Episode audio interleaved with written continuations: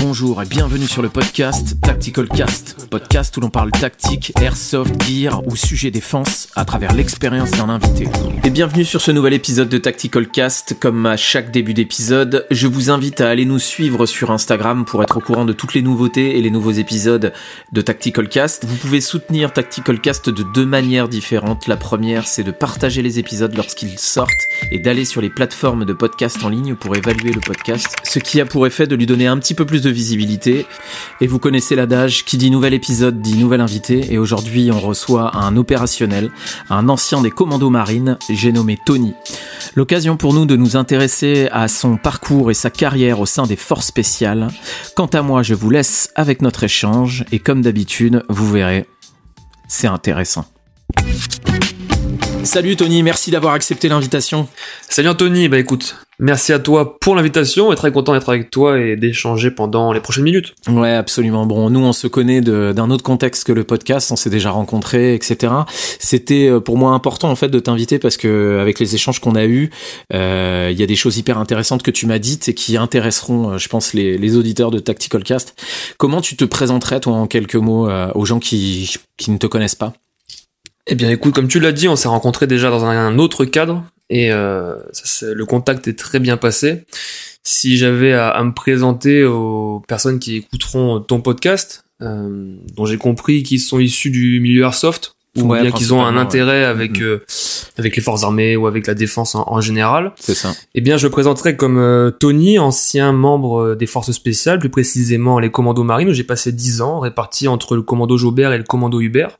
Mm-hmm. Et aujourd'hui, et donc depuis presque maintenant deux ans, mm j'ai quitté l'institution militaire et j'ai euh, créé une, une start-up mhm. qui euh, réalise des kits de premier secours à destination des sportifs. Donc mhm. quelque part, je transvase une compétence que j'avais et qu'on va aborder ensemble, qui est la gestion de blessures dans une situation compliquée sur un copain, mhm. auprès euh, d'athlètes ou de sportifs et sportives qui font des, des choses extraordinaires.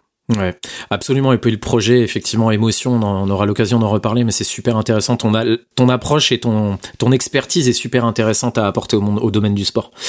Comment tu nous présenterais ton, ton parcours? Parce que tu as un parcours euh, hyper intéressant. Si on commençait par euh, le tout début de ton entrée dans, dans l'armée, comment tu nous raconterais ton parcours? Eh bien, je suis rentré dans l'armée en 2011 mm-hmm. par l'école de Mestrance, qui est l'école des sous-officiers de la marine.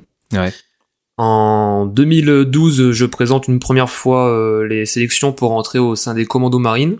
Après avoir passé le brevet de spécialité fusilier marin, si jamais il y a des puristes marins qui nous écoutent. Euh, j'ai échoué euh, physiquement et psychologiquement sur le, le premier stage. Mhm. j'ai appris beaucoup de choses sur moi-même à ce moment-là. Tu m'étonnes. Que, que j'ai mis en œuvre six mois plus tard et puis en, en, tout début 2013, je crois, ou fin 2012 en décembre, je suis breveté euh, opérateur euh, commando marine.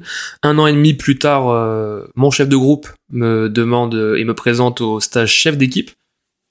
Et puis, s'en est suivi six à cette année opérationnelle, répartie dans tous les coins du monde où on ne peut pas aller avec les agences de voyage. et puis, en, 2000, en 2021, le jour de la Saint-Valentin, rupture de, mon contrat, euh, enfin de la fin de mon grand CDD de 10 ans que j'ai signé à l'école de Mestrance, mhm. et puis euh, réintégration de la vie civile par la porte de l'entrepreneuriat. Mhm. T'es rentré dans l'armée assez jeune, t'avais une vingtaine d'années 19 ans exactement, oui. Voilà. Et qu'est-ce qui t'a poussé à, faire ce métier, te dire je veux rentrer là-dedans? Bah, C'est une question qu'on m'a souvent posée. Donc euh, je commence tout, doucement à mettre le doigt dessus sur pourquoi est-ce que j'ai fait ça, sachant au, que au fur et à mesure qu'on te pose la question, t'as analysé la réponse quoi. Ouais, au, exactement. Au fur et à mesure, euh, on, on grandit, on mûrit, on s'ouvre, on en discute, et euh, il faut trouver ces, ces, réponses parce qu'elles sont posées soit par des curieux intéressés, soit par tes potes, soit par ta famille. Sachant que moi, je suis le premier militaire de carrière de ma famille. Ah oui, t'avais pas de militaire dans ta famille. Non, non, non, zéro. Et donc, ce qui m'a poussé réellement à faire ce métier, c'est la volonté d'être utile. C'est comme ça que je le définis aujourd'hui. De faire de, de, de, ma vie, de ma première expérience pro, quelque chose qui a du sens pour moi et où euh, je, je suis acteur de situations euh, qui animent ma vie pro. Quoi. Ouais, parce qu'en plus, toi, t'es pas de la génération des gens qui ont été marqués par les attentats, etc. Euh, toi, t'es rentré pré-attentat. Ah, ouais, alors, alors euh, oui. septembre, quoi. Exactement, ouais. 11 septembre, c'est peut-être quelque chose qui, qui m'aurait pas marqué, mais que je retiens. Et peut-être que dans le cheminement euh, Ouais, de ma vie dans- future, euh, va savoir. Bah, je pense que ça nous a tous marqué. Moi, je me rappelle aussi de, on se rappelle tous de ce qu'on faisait ce, ce jour-là. Moi, j'ai eu un accident en plus en deux roues à l'époque, euh, ce jour-là. Mais, euh, mais ça a marqué toute une génération. C'était le premier truc euh, d'une envergure aussi énorme que ça, quoi. Donc voilà, je, je souhaitais être utile et spoiler alerte, euh, je n'ai pas été déçu.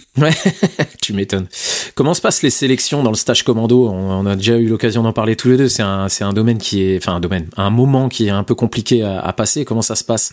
Et hum, eh bien ces, ces sélections, euh, elles évoluent, c'est-à-dire que le, le contenu reste vraisemblablement le même euh, en parlant de, du stage de sélection commando chez les commandos marines, mais euh, il évolue avec le temps, c'est-à-dire qu'aujourd'hui euh, le, le cursus n'est pas le même. Ouais. Les épreuves restent les mêmes, mais le cursus n'est pas le même. À titre d'exemple, Ça, ça dure combien de temps déjà? eh bien, ça dure euh, juste les épreuves de sélection. hein. C'est de ça dont tu parles? Ouais, ouais. c'est la sélection. Ça dure environ 4 mois. quatre mois. Ouais. Parce que dans la foulée, t'enchaînes sur une euh, sur un an, une année de probatoire. Où euh, au final, ça reste tout de même une épreuve puisque tu es euh, analysé, regardé sur tous tous les exercices que tu fais qui sont euh, au plus proche de, de la réalité. Et donc pendant cette année, si tu fais de la merde, si tu fais des fautes de sécurité, si tu mets en danger ton groupe ou toi-même, eh bien, ou alors même que ramasse. tu ne colles pas euh, au niveau du groupe, au niveau relationnel, que tu es un peu, un peu trop individualiste ou, ou entre autres, eh bien, tu, tu peux partir. Mais oui, les sélections, le stage commando marine dure. Et toi, euh, t'avais échoué à ce stage-là la première fois, c'est ça? Ouais, tout à fait. Alors, il faut distinguer dans ce stage-là les sélections physiques Mhm.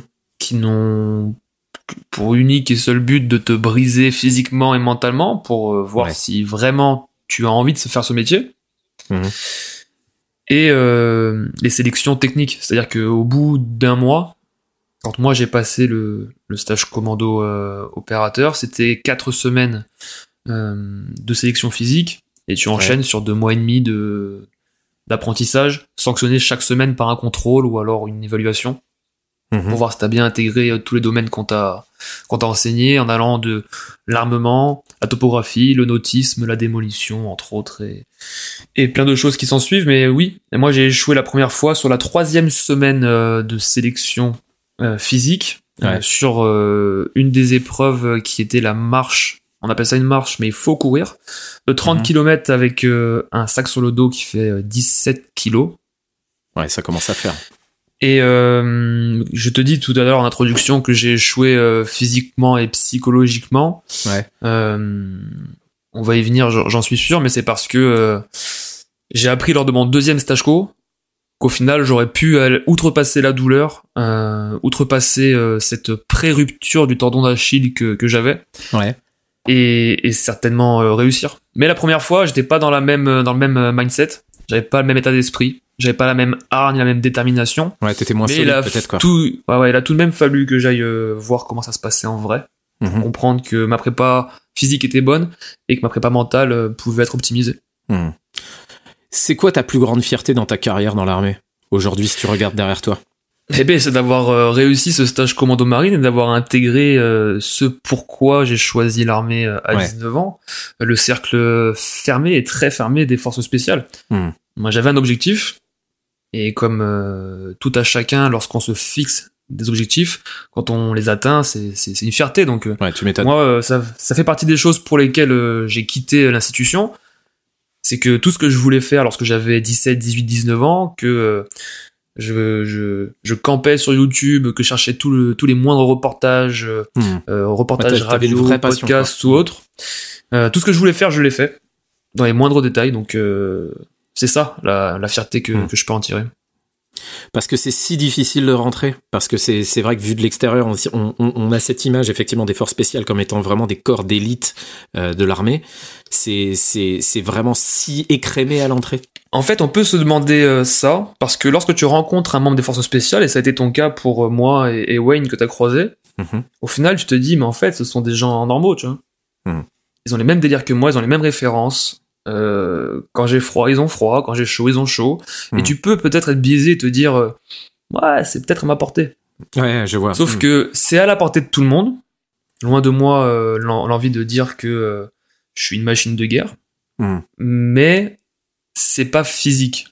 C'est un tout, et t'as euh, une multitude d'épreuves euh, qui sont concoctées, qui te mettent euh, à l'épreuve physiquement, mentalement, Ouais. Hmm. et contre toi aussi. Mm. Donc ouais, franchement, le c'est une épreuve d'endurance que tu ne maîtrises pas, avec euh, des, des sanctions euh, physiques, psychologiques. Et ouais, moi c'est la chose la plus difficile que j'ai faite de ma vie. Et euh, rien que un an et demi ou deux ans après avoir passé ce stage commando, je me demandais encore comment j'avais fait. Et aujourd'hui, je serais incapable de représenter ces sélections, certainement parce que j'en ai plus l'envie. Mm. Et c'est ça qui fait la diff. Donc Ouais. euh, si quelqu'un Ouais, t'as qui nous écoute a, a- a envie de franchir le cap, c'est accessible. Euh, sache que c'est accessible à n'importe qui. Mm. À partir du moment où tu te donnes les moyens et où tu dédies une partie de ta vie pour, euh, pour réussir. On parle là de sélection euh, pour euh, les forces spéciales, mais c'est le cas dans n'importe quelle vie pro. Si tu veux réussir, il faut que tu fasses quelques sacrifices Hmm, et au final, clair. ça en vaut la peine.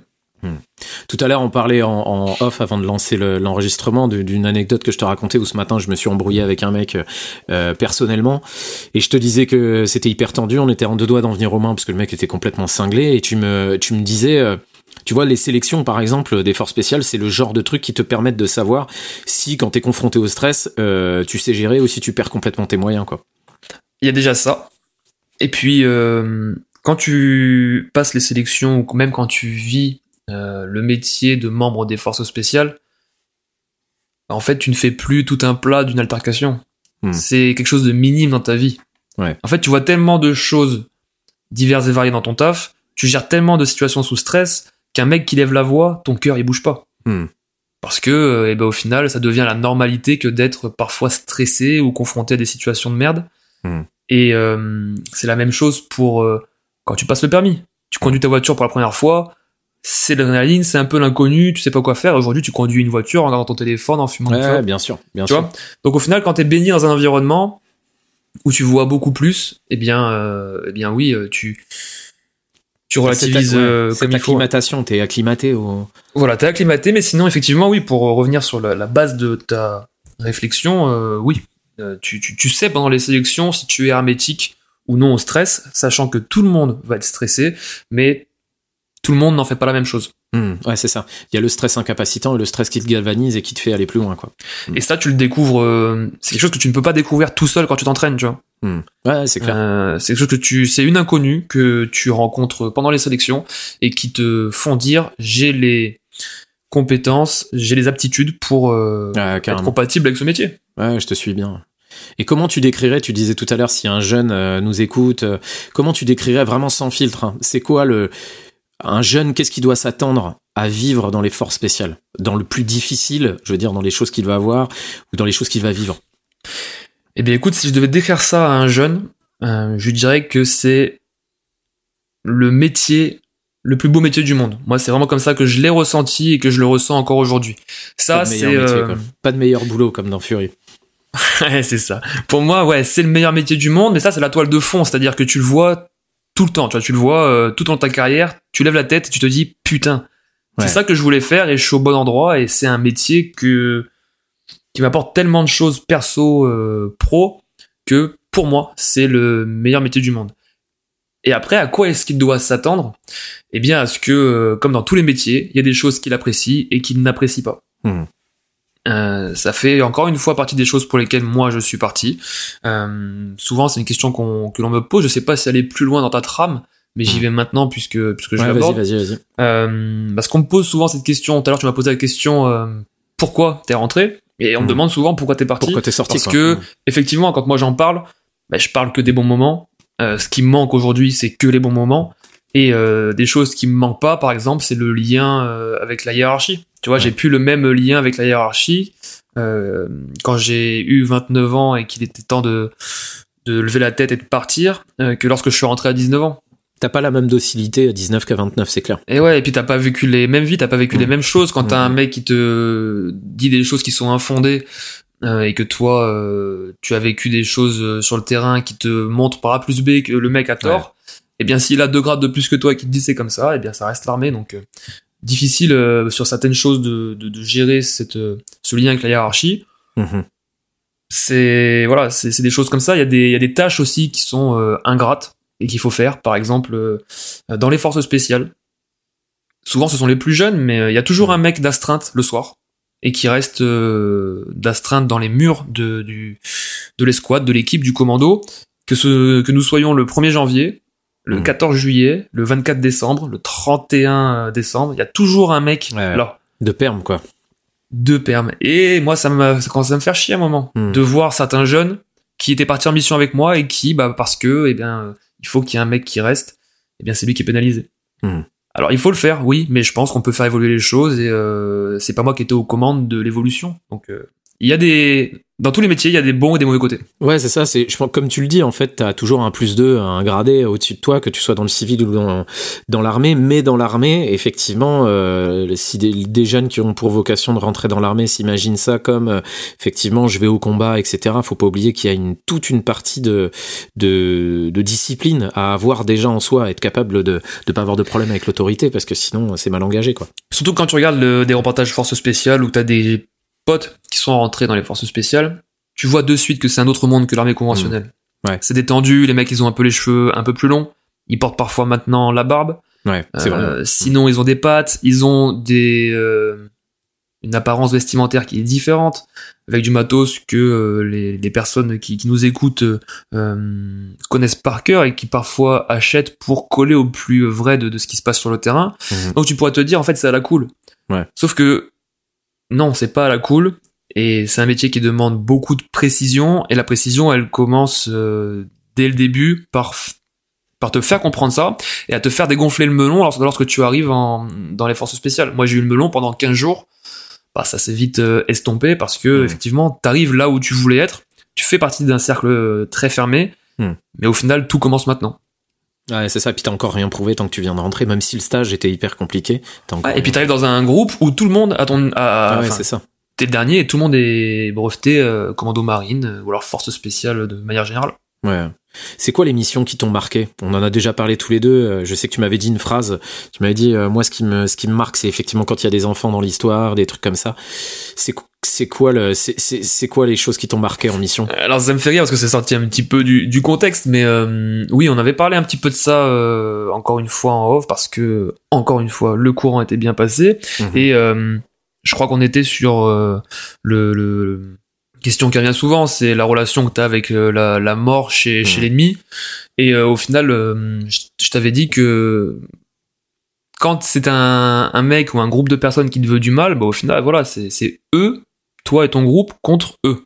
Mhm. Et dans ta tête, t'as scindé que euh, ils faisaient euh, le mal, que ce qu'ils faisaient c'était pas c'est pas bien, et que tu dois combattre ça, et t'es persuadé de ça. Donc, lorsque euh, tu es confronté à, à la mort de ces personnes, bah quelque part ton cerveau il a intégré que toi t'es en train de faire le bien. Tout le monde ne le pense pas, mais toi au moins tu en es persuadé. Ce que je suis en train de faire, c'est ce qu'il faut faire. Donc c'est Mhm. facile.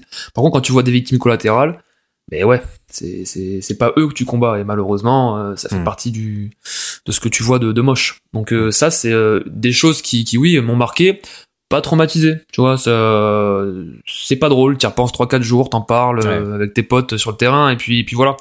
Ça fait partie euh, du, du job de voir ces choses-là parce que eh bien voilà, hein, c'est quelque part c'est c'est la guerre. C'est un terme qui est euh, employé euh, à toutes les sauces, même dans le dans le monde pro. Quand tu demandes à un mec, euh, Putain, mon emploi du temps cette semaine, c'est la guerre. Hmm. Euh, remettons à la place ce terme-là. euh, voilà. Ouais, c'est clair. Quand, quand, quand c'est la guerre, euh, les copains qui nous écoutent, c'est vraiment des choses euh, pas drôles. Et si nous, on, les, les membres des forces spéciales, on y est, euh, on, on, on y est confronté et on va au plus près, c'est parce qu'on est persuadé que ce que l'on fait euh, est pour l'intérêt Ouais, général. Quoi. J'ai vu l'autre jour, euh, effectivement sur YouTube, une, euh, le témoignage d'une femme, d'un d'un membre des forces spéciales qui euh, malheureusement a perdu la vie en mission. Et elle disait une phrase qui m'a marqué. Elle, me, elle disait, euh, en fait, si vous saviez dans, entre guillemets dans quelle merde on les envoie, si vous saviez ce qu'ils voient et ce qu'ils vivent, euh, ça changerait complètement votre vision de la, de, de, la chose. Et ça m'a choqué, enfin pas choqué, mais ça m'a ouvert un peu les yeux sur effectivement quand t'es là-bas, c'est pas du film quoi, c'est c'est pas, euh, c'est la vraie vie quoi. Et, et on revient à ce que je te disais tout à l'heure, c'est que euh, pour parler, euh, faire le lien avec euh, les petits soucis du quotidien, Mmh. Ouais. genre euh, ton altercation, bah voilà, Mm. ça te fait dédramatiser et ça te fait changer d'avis sur la vie en général, parce que t'es Mm. confronté à des choses euh, folles.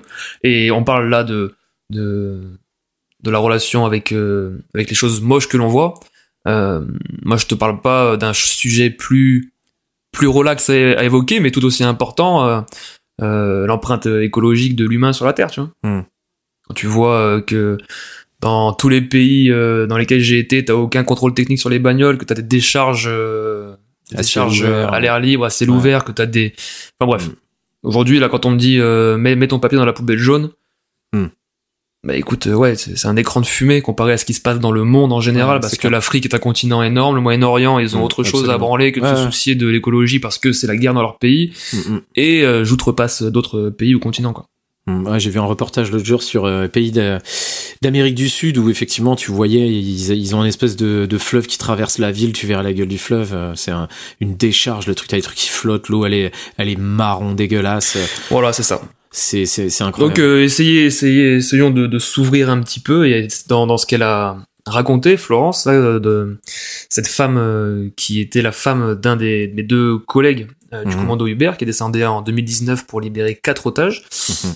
Eh bien oui, elle a raison. On voit des choses euh, pas drôles et euh, il ne faut pas faire passer l'humilité des mecs qui travaillent encore dans les forces spéciales comme euh, de, la faiblesse ou tu vois, je dirais pas faiblesse, mais comme on est tellement humble et ces mecs sont humbles, tu te dis au final c'est un mec normal et au final je suis presque à son niveau et t'as presque envie de prendre le lead sur lui parce que sur son CV il y a marqué force spéciale, tu te dis putain moi moi tu vois alors que lui, il le dit jamais, sauf que lui hmm. va au carton, et lui, quand il est au travail, eh bien, il a euh, une personnalité qui est dissociée parce que euh, il est tellement fort, le mec que hmm. tu croises, qu'il a une personnalité et des compétences qu'il met en place au boulot, et dans sa vie privée, eh bien, il switch de disquette, et ça devient un papa, un meilleur ami, un copain. Hmm.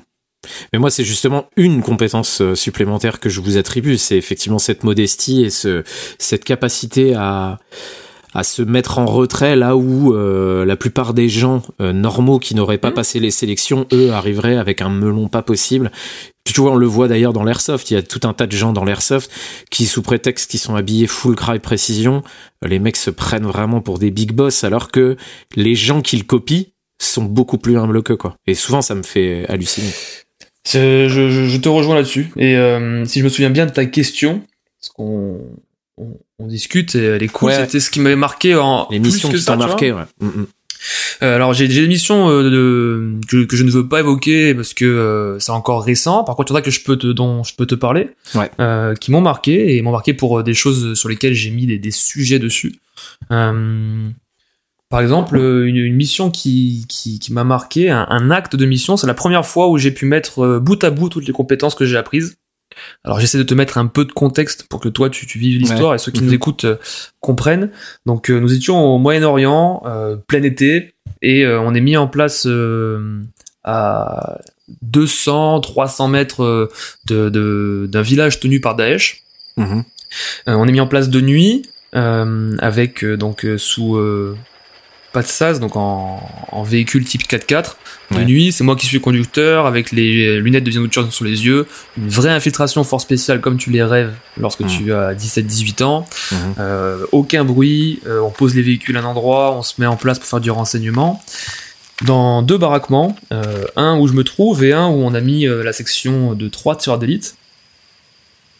Et au petit matin, euh, parce que notre chef euh, de groupe avait pris une décision qui était partagée, mais c'était chef de groupe, donc on l'avait euh, suivi.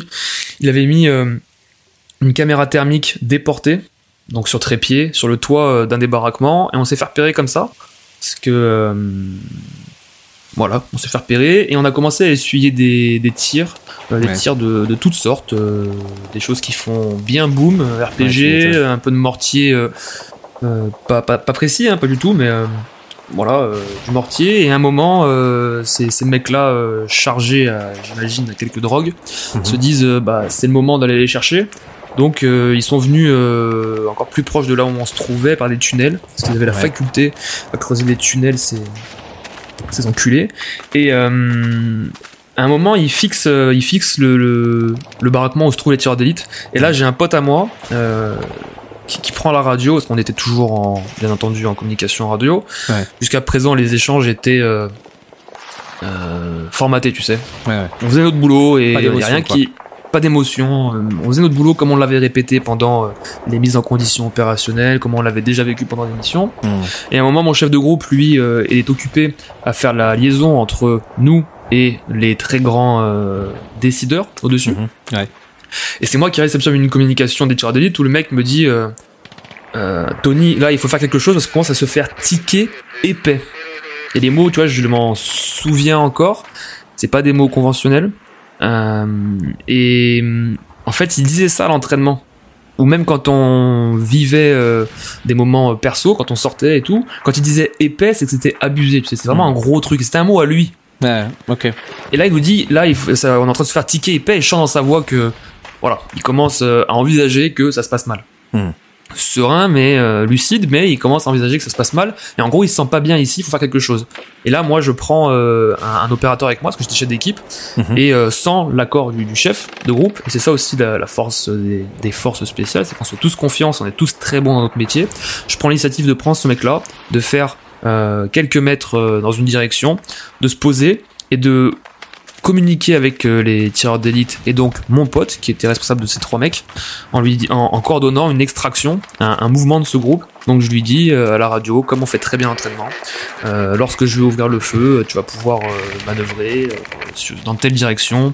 Euh, dès que tu reprends le feu, moi je bouge et je prends un autre angle. Et donc là, à ce moment-là, t'es sorti tout seul du baraquement avec un, enfin pas tout seul, mais t'es sorti avec un collègue et, vous étiez euh, dehors, quoi. Tout à fait. Là, je prends ce mec-là et on sort du baraquement parce que c'est ce que demande la situation. On sort pas n'importe comment. Mhm. Euh, on utilise des, des couverts, on utilise des, des- des choses qui nous masquent pour progresser correctement et aller se mettre en place à un endroit où euh, je vois ce que me décrit mon pote. Ok. Ça vient de là, euh, ça se rapproche euh, et donc je coordonne l'extraction de ce groupe, la manœuvre de ce groupe. Ils reviennent vers nous. Donc déjà, hop, récupération des copains, très très Mhm. sympa Ouais, ça c'est plutôt cool. très très gratifiant. Mais la situation n'est pas finie puisqu'il y avait encore ces, ces mecs là. Et on se retrouve quasiment à devenir les, les chassés pour une fois. Euh, ça c'est une chose aussi pour laquelle moi je suis rentré dans les forces spéciales. C'est pour ne pas être le chassé et plutôt le Mhm. chasseur. Ouais. Avoir euh, la possibilité de prendre par surprise. Et euh, moi je me retrouve en fait à, à un angle de mur à ce moment-là. parce que je ne coordonne plus l'extraction du groupe, c'est le chef qui le fait. Je me retrouve à un angle de mur et j'ai des j'ai des j'ai des voix j'ai des réflexes d'instructeur qui me rentrent dans, dans dans le cerveau et en fait je remets euh, à ce moment-là j'entends mon instructeur en gros qui me dit dans ma tête hein il me dit euh, quand t'es quand t'es à l'angle rentre ton coude pour pas qu'il dépasse Ouais. et pas que tu Mm. sois décelé tu vois Mm. Euh, plutôt que d'attendre le mec ou de te mettre euh, debout change de niveau et au moins tu gagneras une seconde Ouais. du coup je mets tout en place j'ai jamais stressé à ce moment-là et euh, le fait est que euh, on- le, le- le chef de groupe a coordonné une, une frappe mortier, ce qui nous a permis de, de reculer, de prendre ensuite à revers euh, les, les quatre mecs qui étaient, euh, qui étaient présents. Par chance, on avait déjà touché un euh, grâce à ce que j'avais fait avec euh, l'un des, des opérateurs. Et puis, euh, et puis voilà. Donc euh, une Ouais, manœuvre qui était, Mm. qui était euh, marquante. D'une part parce qu'on n'était pas les chasseurs, d'autre part parce qu'il a fallu agir sous stress. En fait, c'était pas de l'action mais de la réaction. Mm. Et euh, moi personnellement, je n'ai jamais stressé parce que j'avais toujours quelque chose à quoi me, me Ouais. rattacher. Mm. Parce qu'on l'avait soit déjà vu en entraînement, soit on se connaît tellement bien que euh, on sait comment les autres vont agir. Donc ça, par exemple, c'était marquant. Hum, Ça doit être compliqué en plus pour toi en tant que chef de mission, parce que quand on est chef de mission, c'est pas comme quand t'es capitaine d'une équipe de ping-pong, euh, t'as la t'as la vie de tes gars euh, aussi dans tes décisions. Quand tu prends la décision de sortir avec un mec, tu prends aussi sa vie en disant Tout si, à fait, si tout à je dis fait. de la merde, euh, on va au, au carton tous les deux quoi. C'est ça, donc euh, moi il y, avait le chef de groupe au- au-dessus de moi, mais euh, à ce moment-là, euh, oui, oui, tu, tu as raison. S'il nous arrive de la merde, c'est ma décision, et c'est pour ça que j'ai passé un autre stage, un autre stage chef d'équipe. C'est pour ça que on est évalué constamment, et c'est pour ça que euh, ce que j'ai fait était réfléchi. Mais oui, si tu l'extrapoles, c'était euh, Ouais. c'est c'est sa vie que j'ai que j'ai que j'ai pris et que j'ai euh, baladé. Et il y a d'autres missions avec des, des, des, des moments bien précis comme ça qui sont gravés dans ta tête? Ouais, des moments bien précis. euh, notamment, euh, il y a une période que que les puristes ou que certains identifieront, même si je reste vague, où euh, le, le Yémen est entré en, en guerre civile et où il y Mhm. avait des, euh, des Ouais. ressortissants, euh, des ressortissants français.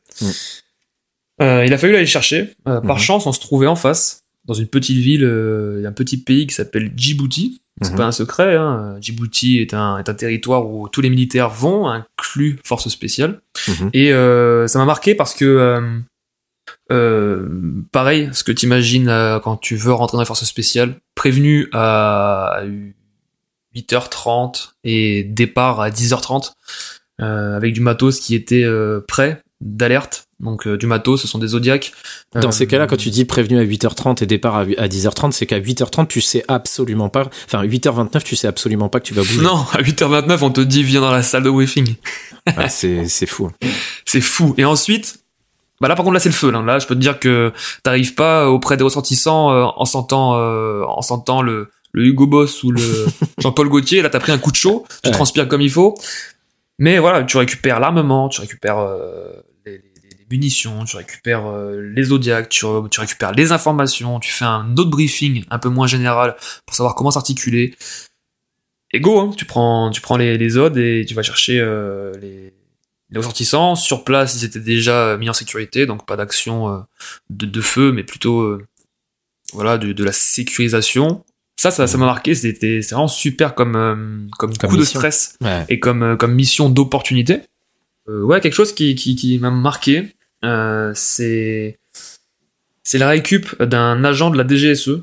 Ok. Euh, Ça fait partie euh, des missions que réalisent les, les commandos marines Mhm. et les forces spéciales en général. Mais là, il fallait récupérer un mec euh, en bateau qui était seul, qui avait euh, qui s'était fait péter sa sa, Sa couverture. couverture.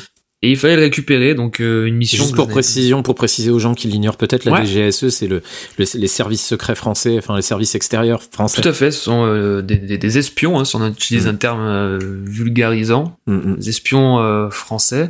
Le bureau des légendes, de très bonnes séries. Ouais, c'est ça. Ouais, absolument, exactement. Et donc, ouais, le gars s'était fait sauter sa, sa couverture. Il était tout seul sur un bateau. Non, non, il était tout seul, tout seul à terre et il fallait aller le, le récupérer avec les Zodiacs en sécurisant la plage, chose que ne font euh, que les commandos marines. Alors je dis, si je dis que c'est faux parce que il y a Ouais, plein de plongeurs, euh, ouais. voilà. Et en gros, nous on sait faire ça et on l'apprend depuis tout bébé. Mhm. Ça c'était euh, c'était très bien. Et euh, ouais, récupérer ce mec-là que nous on la DGSE, même quand tu es membre des forces spéciales, ça reste un film. Mm. Tu connais Ah, pas leurs actions, tu Ouais, sais pas clair. comment. Mm, mm. Alors du coup, euh, très très très cool de pouvoir euh, l'exfiltrer, de pouvoir le récupérer. Il était assez éprouvé. Euh, on a pu faire euh, quelques quelques gestes de premier secours sur ce monsieur. Et euh, le mec. Parce que lui, il avait, co- il avait connu le feu euh, avant Ouais, de ouais, ouais. récupérer. Tout à fait.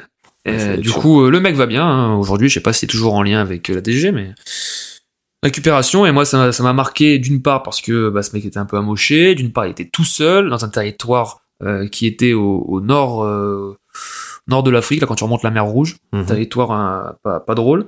Et euh, et mission réussie, donc euh, Ouais, marquant, ouais, et une mission que tu marquant. que tu n'imagines pas lorsque tu rentres dans les forces spéciales parce Mm. que c'est un truc qui est pas conventionnel. Euh, on te dit vaguement que tu es de QRF, donc euh, Quick Reaction Force, Mhm. action de réaction euh, rapide, force de réaction rapide. Mhm. Et tu sais que t'es de, Q, de QRF pour un mec à 36 heures par exemple, mais bon, ça reste euh, une information. Quand ça devient réel, c'est cool. Ah, tu m'étonnes. Et le mec, il était planqué dans un baraquement, dans une. Ouais, il, il essayait de semer euh, des des mecs et de et de rallier la plage. Ouais, ouais, c'est comme tu dis, en fait, c'est un truc de film. C'est un Ouais, un que tu vois dans film. un film, mais il y a des mecs euh, dont tu fais partie qui peuvent vivre ce genre de truc, quoi. Parce que tu ça. disais tout à l'heure, ça m'a fait marrer, ouais, pour nous, euh, la DGSE, c'est un truc de film, mais pour nous, tu sais, les forces spéciales, c'est des trucs de film Ouais, aussi, tu vois. Donc quand les deux se rencontrent, pour nous, c'est un peu le bordel, tu vois. On a du mal à, tu vois, à percuter, quoi. Et enfin, une dernière chose que je pourrais te raconter, qui est euh, quelque chose euh, que tu ne vis que au sein des forces spéciales, c'est une mise en place pour une mission opérationnelle.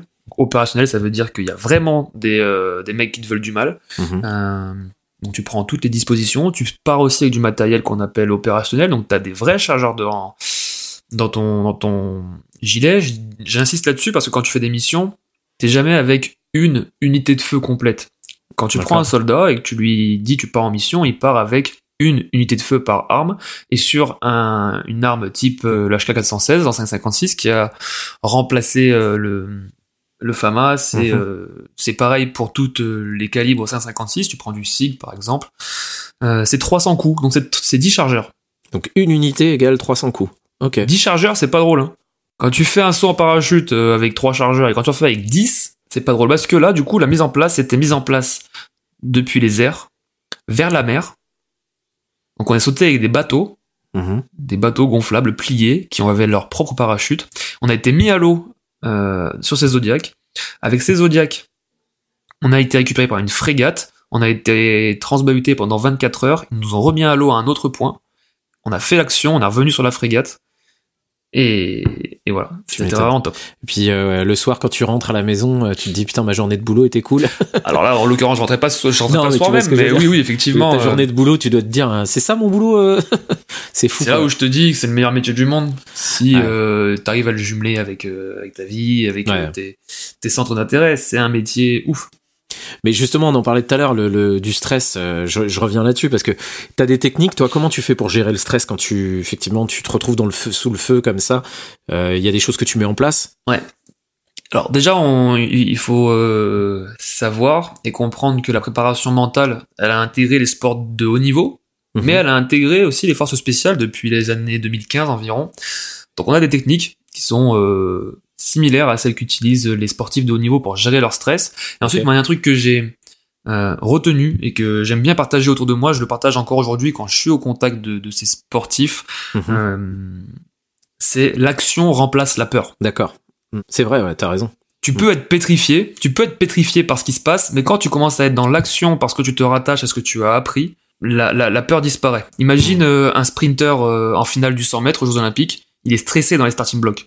Mhm. Quand le coup de feu il part, il y a plus de stress. Mhm. Let's Ouais, go. non, mais t'as raison. Quand tu es dans l'hélicoptère et que euh, tu sais qu'on va te, te, te déposer à un endroit en corde lisse euh, de merde et qu'il peut y avoir euh, de l'ennemi euh, sur place, quand t'attrapes la corde lisse, il y a plus de stress. C'est Mhm. l'action.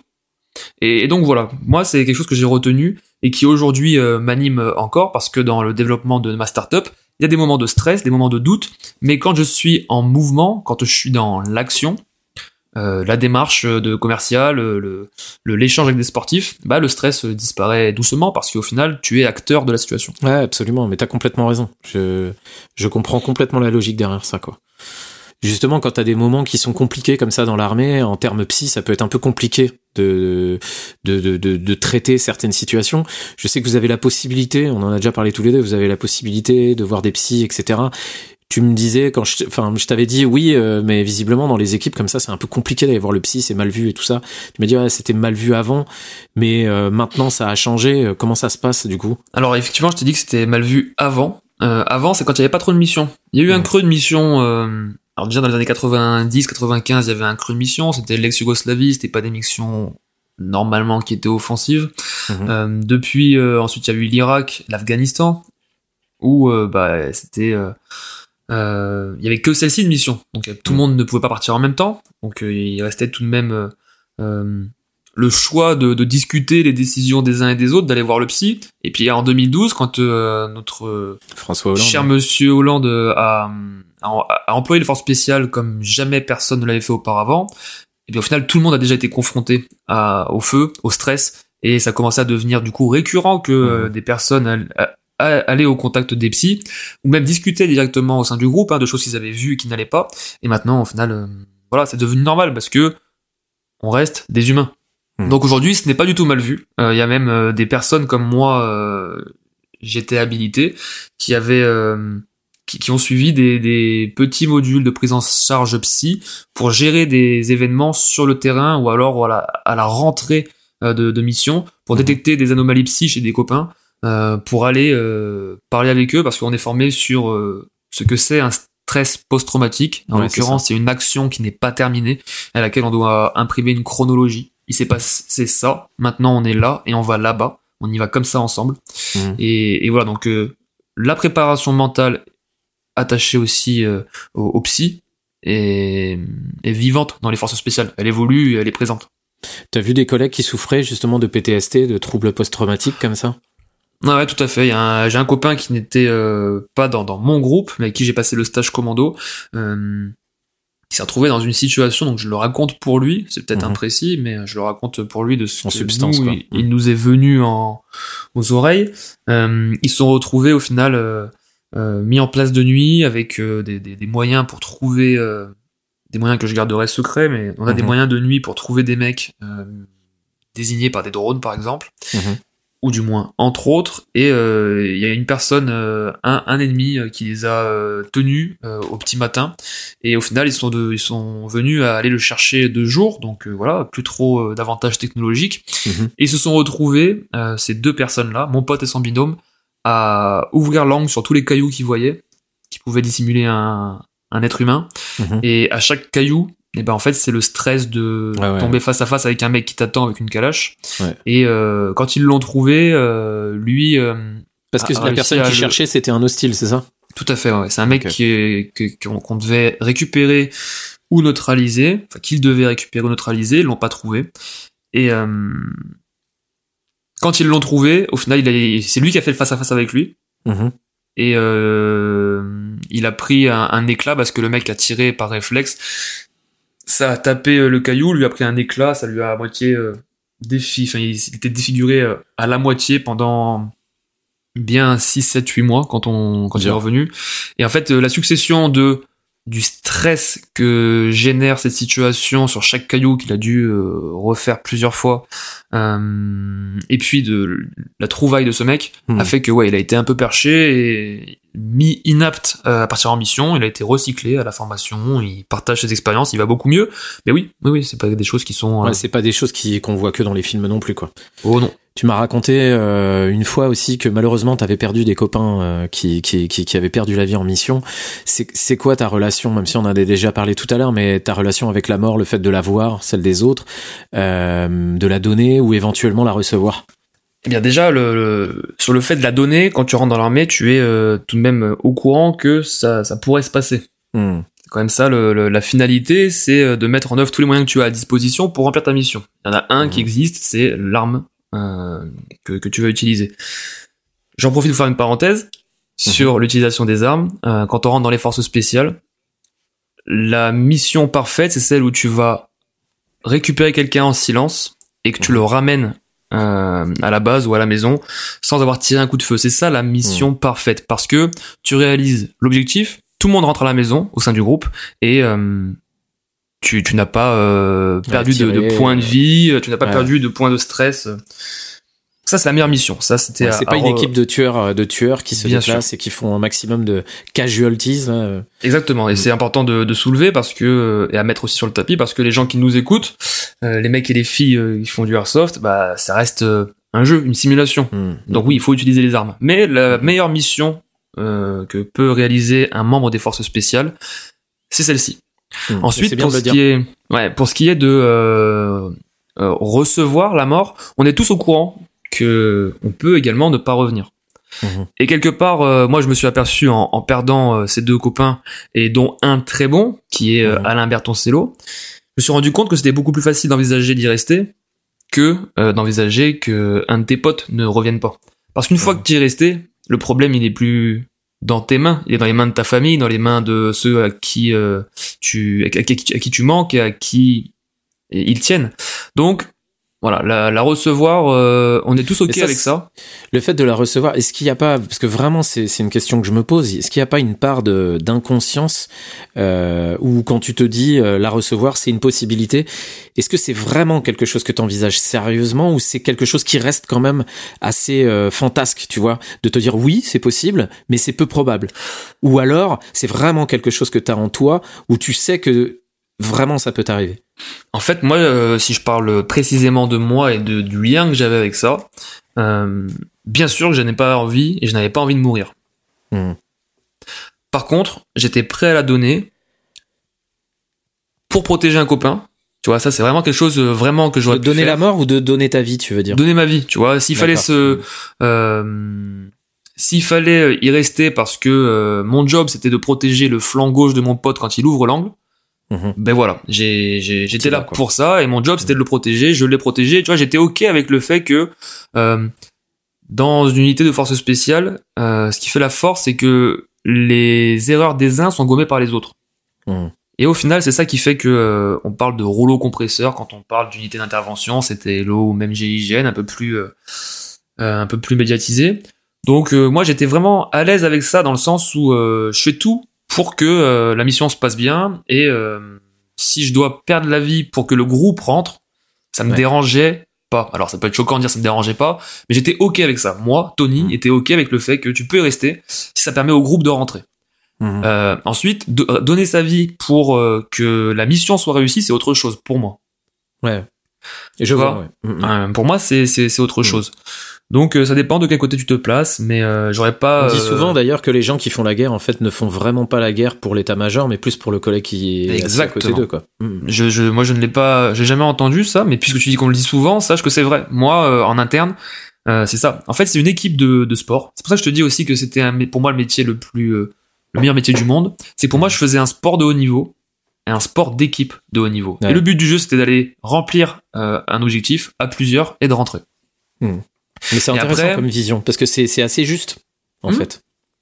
Et ensuite, la, la relation que tu as avec euh, le- la mort de tes potes, bah, au final, euh, tu t'y prépares euh, jamais. C'est ce que j'ai mis dans, dans le post que j'ai mis à date anniversaire de la Mhm. disparition d'Alain et de Cédric. Mhm. sur les différents réseaux sur lesquels je, je communique, c'est que ouais, tu te prépares pas à ça. En fait, tu l'envisages pas. Et euh, parce que c'est pas naturel de, de se faire mal en fait. C'est pas naturel de penser à la mort de tes parents, de penser à la mort de tes potes. C'est pas naturel. Donc euh, t'y penses euh, pas trop. Et euh, et moi, du coup, j'y étais confronté de plein fouet. Et euh, bah, ce qui était difficile, c'est que c'était mon pote qui avait le même âge que moi, qui avait la même carrière que moi. Et en fait, j'ai au cours de cette semaine, de cette très longue semaine d'obsèques, euh, qui a été particulièrement euh, rude, mais au final, tout ce que j'ai vu dans les yeux de ses potes et de sa famille, je l'ai retranscrit sur quelque chose qui aurait pu m'arriver à moi. Et c'est, c'est, c'est quelque chose que tu n'anticipes pas non plus, ça. Moi, je l'ai Mmh, appris euh, pendant cette semaine. Donc, euh, écoute, moi, j'ai, j'ai vécu le moment. J'étais pas préparé à ça. Euh, j'y suis toujours pas préparé. Hein. Si j'ai un copain qui, qui vient à partir, je ne le suis pas. Et puis, je l'ai vécu avec les armes que j'avais, c'est-à-dire le groupe, quoi. Tu étais en mission avec eux quand euh, quand quand ils ont perdu la vie? Non, pas du tout, pas du tout. Euh, j'étais pas en mission, j'étais euh, j'étais à Samandry, dans, dans les murs du, du commando Hubert. Et, euh, et voilà, il a fallu qu'à un moment un mec annonce la, la nouvelle avant qu'elle qu'elle fuite, parce qu'elle a fuité très vite dans les médias. Et ça, ça te met une deuxième claque. C'est-à-dire que nous, on l'a appris à 8h30 le matin. Et euh, à midi, il y avait les visages de Cédric et Alain sur les différentes chaînes d'infos. Mhm. Donc voilà, on n'est pas préparé, mais on fait en sorte d'être. Ça doit être la euh, douche froide, même si vous êtes tous ensemble, effectivement, à Saint-Mandrier, etc. Vous, pouvez vous serrer les coudes. Vous êtes loin, vous savez pas, je sais pas si vous avez un retour de ce qui s'est passé précisément dans ce cas-là, mais ça doit être hyper dur, effectivement, à vivre. Ah ouais, c'est hyper dur et puis tu passes par euh, par tous les sentiments. hein. Moi, euh, moi, euh, je suis je suis encore affecté par ça quand euh, quand la date approche et euh, tout le monde est affecté par des événements qui lui sont propres. Mais moi, j'ai je passé par tous les sentiments, de la colère, de l'incompréhension, du de la fierté un peu pour eux. Donc Hmm. euh, ouais, écoute, euh, non, on n'est pas préparé à ça. Il y a des outils qui existent dans les armées qui sont les cellules psy. Mais il y a un moment, voilà, c'est ta douleur et toi. Ouais, beau c'est avoir clair. un psy, euh, c'est vrai que c'est bien d'en parler, mais on est tous, euh, on est tous euh, des garçons. Garçon, c'est pudique, c'est euh, voilà. hein. Chacun se retrouvera dans ce que j'ai. En termes de, de solidarité dans les groupes et d'entente, euh, vu de l'extérieur, en fait, ces groupes-là semblent hyper soudés. Mais euh, tu me disais que, en termes de relations humaines, en fait, dans ces groupes-là, euh, il y a les mêmes problèmes de relations. Quand on est sur le terrain, on est tous des potes et tout va bien, on se supporte, comme tu dis. Je suis capable de mourir pour toi parce que je te protège le flanc gauche. Mais par contre, quand vous rentrez, bah, il peut y avoir des, tensions et des problématiques. Et c'est important qu'il y en ait parce que il faut qu'on se dise les choses. On va loin, à plusieurs, dans des zones euh, dont on n'a pas l'habitude. On prend au fur et à mesure l'habitude, mais c'est c'est des choses qui sont pas naturelles. Donc c'est important qu'on se dise les choses. Et dans se dire les choses, il y a des euh, mon pote, euh, je suis prêt à mourir pour toi. Et il y a des euh, là t'as fait de la merde et je vais t'en mettre une. Hmm. Parce que t'aurais pu tous nous nous euh, nous mettre sur, tuer, sur le carreau, ou alors au contraire, t'es t'es dans un moment hors mission. Enfin, tu te trouves en mission, mais tu es hors contexte opérationnel. Euh, t'as un contact euh, de, de, de, de, chez toi. Au final, ça va pas à la maison, ou ta femme, euh, elle te fait des réflexions parce que tu n'es pas là? Euh, Le mec est un peu irritable. Le soir, ça se joue à la PlayStation. Le mec il est un peu mauvais joueur. Enfin, tu vois, c'est un groupe qui vit. Mmh. Mmh. Ça part en couille, ça lève le, le, le ton, ça se tape parfois. C'est Ah naturel, oui, c'est comme ça. ça hein. peut aller jusqu'aux mains, ouais. Mais moi, j'ai déjà vu euh, dans le groupe des mecs se taper dessus euh, le mardi soir et le mercredi soir euh, sauter en parachute ensemble et partir en mission. Hmm. C'est deux cadres d'emploi différents. Hmm. Euh, on a notre vie privée et on est tous différents et c'est important qu'on le soit tous, qu'on ait tous des profils différents pour que le groupe vive correctement. Et quand tu bosses, tu mets la disquette, je bosse. Et là, ça devient euh, ton pote. Il n'y a pas d'autre solution que ça. Donc, euh, oui, pour répondre à ta question, c'est un vrai groupe d'humains qui vit ensemble et qui traverse des choses joyeuses, douloureuses et stressantes ensemble. Mmh. Et qu'est-ce que ce métier, après maintenant toutes ces années que tu as passées à l'intérieur, qu'est-ce que ce métier a changé pour toi de la vision de, de l'humanité? Alors, euh, je dirais pas que elle a changé quelque chose dans ma vision de l'humanité au sens très large il y a des gens qui font n'importe quoi euh, et moi je me je, je, je combattais pour euh, qu'ils arrêtent euh, d'effectuer euh, ces, ces, pratiques, ces actes terroristes, ces tortures ou autres. Mais j'étais au courant, j'étais pas naïf, j'étais au courant qu'il y avait des mecs qui faisaient des choses, des choses qui ne me plaisaient pas. Par contre, ça a changé ma vision sur sur l'esprit de groupe qui peut régner dans ces dans ces unités, mhm. l'esprit du collectif. On vient en parler à l'instant, mais euh, voilà, c'est toutes ces, ces relations euh, de groupe. Et pour toi, si on, si on synthétisait, pour toi, l'humanité est bonne ou mauvaise alors? Écoute, moi, si je fais, si je fais un, un raccourci euh, aussi grand que le tien, euh, je vois ce que fait l'humanité euh, dans l'endroit où elle vit, et je fais le raccourci qu'on n'est pas bon et que l'humanité est mauvaise. Parce que j'ai tendance à dire, moi, en fait, que, enfin, à me dire que si l'humain était majoritairement pas bon, en fait, le monde ressemblerait pas à celui qu'on connaît aujourd'hui, c'est-à-dire majoritairement en paix, euh, où tu peux quand même, dans certains pays du monde, sortir sans risquer de te faire trouver la peau.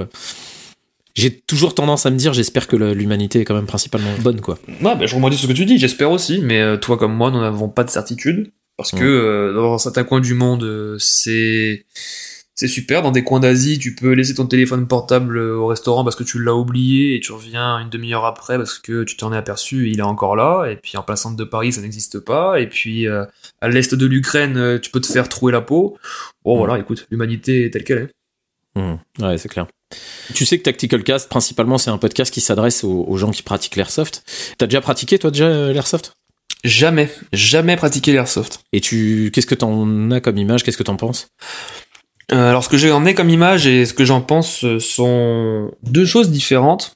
Euh, l'image que j'en ai grand public, c'est qu'on y retrouve de tout, des personnes qui veulent s'immerger dans ce que nous, au sein des forces spéciales, on fait, des personnes qui veulent se la raconter, qui veulent être à la pointe de, à la pointe de la, de l'équipement, à la pointe des méthodes que l'on utilise, qui pensent tout savoir sur ce que l'on fait. Il y a déjà un mec euh, qui faisait de l'airsoft, qui m'a appris comment on ouvrait un angle.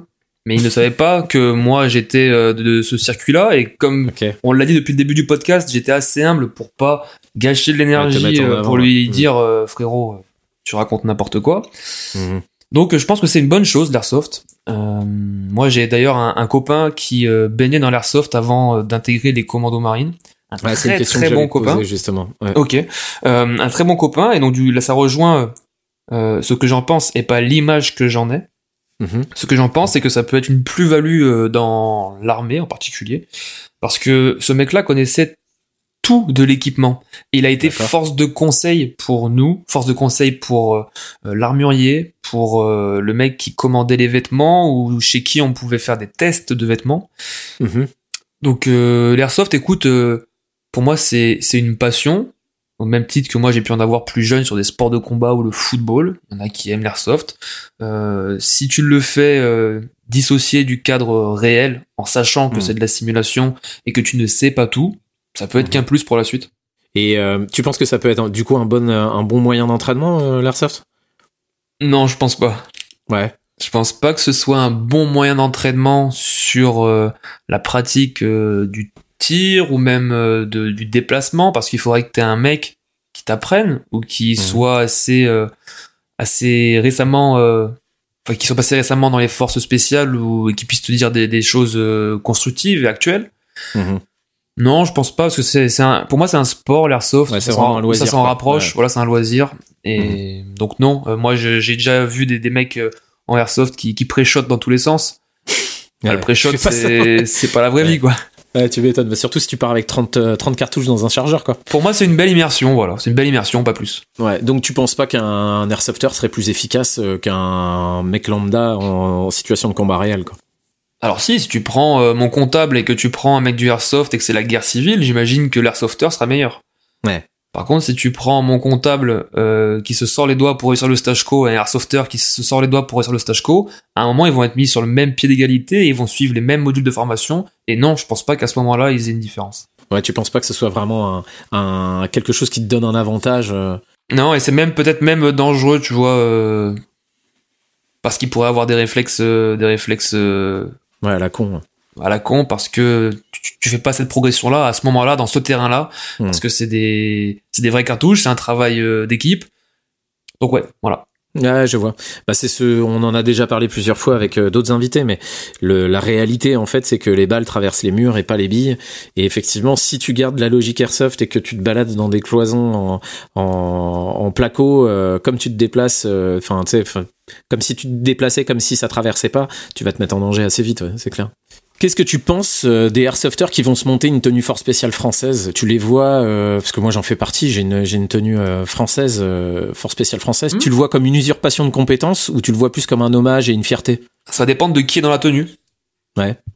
tu vois moi j'ai euh, déjà vendu du matériel en quittant l'institution à un mec qui était qui était euh, un copain d'un copain euh, qui a Mhm. appris que euh, en partant que je travaillais euh, à Saint-Mandrier que j'avais du matos et que je voulais le le vendre m'en séparer et il est arrivé avec toute l'humilité euh, qui le caractérisait euh, j'ai beaucoup apprécié sa démarche et Ouais. pour lui c'était un, un hommage parce qu'il faisait je sais pas si c'est une pratique de l'airsoft ou une branche de l'airsoft ou même un autre euh, sport mais il faisait de la reconstitution il faisait beaucoup de photos de vidéos Ouais, bien sûr, du reenact, ouais. et, et ça, ouais, moi, ça, euh, effectivement, euh, c'est pour moi, c'est c'est un hommage. euh, vous avez euh, les airsofters beaucoup plus de connaissances que nous.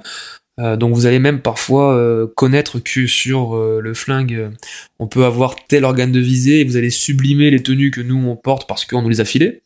Mhm. Ça peut être complémentaire à condition que chacun euh, fasse ça en toute intelligence. Donc euh, non, moi j'ai j'ai envie de dire que c'est plus un hommage qu'une usurpation. Ouais, d'accord. Bon, bah, c'est plutôt cool parce que c'est vrai que souvent, en fait, l'airsoft a cette image-là, un petit peu de mecs qui vont se la raconter. Et je pense que, tu sais, c'est un peu la minorité visible de ces, ces gens-là. Tu sais, ces Bien gens sûr. qui vont un peu trop l'ouvrir et qui vont machin. Mais il y a tout un tas de gens qui, moi, j'en connais, hein, avec qui j'échange pas mal et qui sont hyper humbles dans leur façon de de- d'aborder la chose, quoi. Euh, comme tu le disais, c'est vrai que pas mal d'airsofters connaissent mieux le matos que vous parce que vous, vous l'utilisez, euh, vous êtes euh, formé et drillé pour l'utiliser. Nous, on est plus formé pour l'acheter, tu vois. Donc, euh, c'est quoi toi ton rapport avec le gear? Hum, le rapport que j'aurais avec euh, avec ça, avec l'é- l'équipement et tout ce qui touche de près ou de loin à l'optimisation de du combattant, euh, c'est que j'ai appris à le connaître, à le découvrir. Mhm. Euh, j'ai appris à, à cerner le bon matos du mauvais matos, des fois conseillé par mon pote qui Ouais. euh, était issu dans sa jeunesse du, du airsoft. Et euh, j'ai pas non plus, euh, me suis pas pris de passion pour, pour ça. Euh, ce que ce que j'ai appris, c'est ce que j'ai sourcé, c'est qu'est-ce qui a le plus euh, grand rapport euh, optimisation de mes mouvements, euh, optimisation euh, de mes actes de combattant. Euh, et puis euh, bah Je connais déjà la réponse en fait de ce que tu vas me, ce que tu vas me répondre, mais en fait le côté esthétique pour toi t'en- as rien à foutre en fait. T'es pas du tout, euh, tu vas pas choisir du matos parce que tu trouves ça stylé. Quoi. alors c'est important d'être beau quand même. Il faut être beau quand on fait la guerre. C'est important d'être beau parce que et et j'emploie ce terme-là euh, très euh, euh, volontairement. Quand tu t'équipes pour faire de l'investigation, donc l'investigation c'est rentrer dans un bâtiment euh, pour fouiller le bâtiment ou pour aller chercher quelqu'un. Mhm. Il faut être impressionnant. Non. Je, je te mène vers euh, une réflexion que me faisait un instructeur, c'est regardez votre pote euh, qui Mhm. est équipé en face de vous et demandez-lui si vous êtes beau. Euh, parce que être beau, ça veut dire qu'il n'y a pas un truc qui dépasse du porte-plaque. Tout est bien rangé, tout est bien optimisé. Il n'y a pas un truc qui va créer une indiscrétion. Euh, le holster, il est mis euh, convenablement. Et au final, si vous êtes euh, beau, c'est que euh, voilà, c'est carré. Vous allez Ouais, pouvoir fait, euh, Mm. bien bien euh, progresser, faire des ouvertures d'angle de qualité. Parce que si t'es habillé à l'arrache, que t'as des élastiques dans tous les sens, que Mhm. t'as la mentonnière euh, mal ajustée, bah, ton casque il va bouger. Enfin bref. Ça, c'est un truc que- qu'on m'a dit et que je trouvais rigolo quand on m'a dit il faut Mhm. être beau pour faire Ouais, la guerre, vrai. tu vois. Ouais. Mais au final, c'est ça. Le, tu vois, tu regardes ton pote et euh, bah, tu cherches toutes les imperfections. S'il a pas sa poche fermée, bah, tu lui fermes sa poche. Si euh, sa, sa grenade elle est mal mise, euh, tu lui mets comme convenablement. Et au final, voilà, le fait de, de partir en étant esthétique euh, Ouais, traduit, Mhm. que t'es bien équipé. Ouais, ouais, qu'il n'y a rien qui dépasse, quoi. Euh, tu, tu, m'avais dit quand on en avait parlé tous les deux qu'il y avait un mythe comme quoi dans les FS tu pouvais rentrer et choisir toi-même ton matos. Tu m'as dit mais ça c'est des conneries. Ouais, c'est vrai. C'est un, fantasme un petit peu euh, que j'ai déjà entendu. On m'a déjà posé la question sur. Euh, alors est-ce que c'est vrai que lorsque tu es breveté, que tu arrives au sein du premier PIMA, du CPA10, du GIGN ou même des commandos marines, eh bien tu peux choisir l'arme avec laquelle tu vas travailler? Est-ce que c'est vrai que tu peux choisir quelle euh, optronique tu vas mettre dessus, quel organe de visée, est-ce que tu peux choisir la couleur, est-ce que t'arrives, t'es un nouveau, tu vas choper euh, les équipements qui vont euh, bonifier le groupe. S'il manque hmm. un mec en minimi, tu vas prendre la minimi. S'il manque un mec avec un 416 cours, t'auras le 416 cours. Et avant d'aller passer du temps sur customiser ton arme au niveau des organes de visée, de la couleur des optroniques, sois déjà bon dans ton taf. Déjà, fais déjà bien mm. le boulot avec une arme lisse. Et une fois que tu seras mm. bon, et eh ben le temps que tu auras de libre, plutôt que de t'entraîner à faire des voitures d'angle, de beaux gosses, à tirer euh, dans une pièce de 2 euros à 15 mètres, euh, et j'en passe. Quand tu seras bon dans tout ce que tu as à faire sur le terrain, là, tu pourras prendre du temps pour euh, mm. customiser tes équipements. Mais au début, le temps, il est à passer sur. Ouais, consacré à la je dois être bon, voilà, quoi. Je dois être bon. Ouais. Aujourd'hui, tu t'es lancé, donc on le disait en début de podcast, tu t'es, tu es retourné dans le monde civil et tu t'es lancé un nouveau défi. Tu as lancé une société qui s'appelle Émotion et dans cette société, en fait, tu proposes euh, déjà des formations sur les premiers secours à destination des, des touristes, j'allais dire. Certains sont touristes. À destination des, des touristes, à la à la destination des sportifs. Tu fais profiter en fait de ton de ton expérience en fait dans les forces spéciales pour dispenser de de, de conseils là-dessus. Moi, je trouve ça personnellement hyper pertinent en fait comme, euh, comme projet, on en a déjà parlé tous les deux. Comment tu, pourrais décrire cette, cette nouvelle activité? Mais écoute, on a déjà pas mal dit, mais effectivement, euh, j'ai monté cette euh, société qui s'appelle Émotion. on l'aura peut-être en description, mais effectivement, je le précise, la première lettre est un H, H-E-M-O-T-I-O-N. Le jeu de mots est pensé pour faire écho à l'hémorragie. L'hémorragie, mhm. c'est la, la, chose qui peut coûter la vie le plus rapidement. Et lorsqu'on fait du sport, et a fortiori dans une zone parfois isolée, type outdoor, bah, on n'a pas on n'a pas 5 euh, ou 10 minutes euh, devant nous pour faire face à une hémorragie. En 3 à 4 minutes, tu peux perdre assez de sang pour que ton cœur commence à avoir du mal à battre. et donc euh, c'est fou et c'est pas très drôle. ce qui veut dire que moi j'ai choisi de faire avec émotion. J'ai choisi de proposer des équipements de premier secours adaptés aux différents environnements, aux différentes blessures que peuvent rencontrer les sportifs, parce que personne ne le fait. Aujourd'hui, si tu veux c'est clair. Euh, t'équiper euh, d'un équipement de premier secours, parce que tu te dis là, euh, je recherche la performance ou je recherche le dépassement et je me mets un peu en danger. Si tu veux des équipements de premier secours, tu vas soit chez de grandes marques de sport et tu vas trouver des choses qui sont généralistes, pas adaptées, soit pas étanches, soit pas compactes, soit bah, que de la bobologie, hein, que des compresses, des pansements ou autres.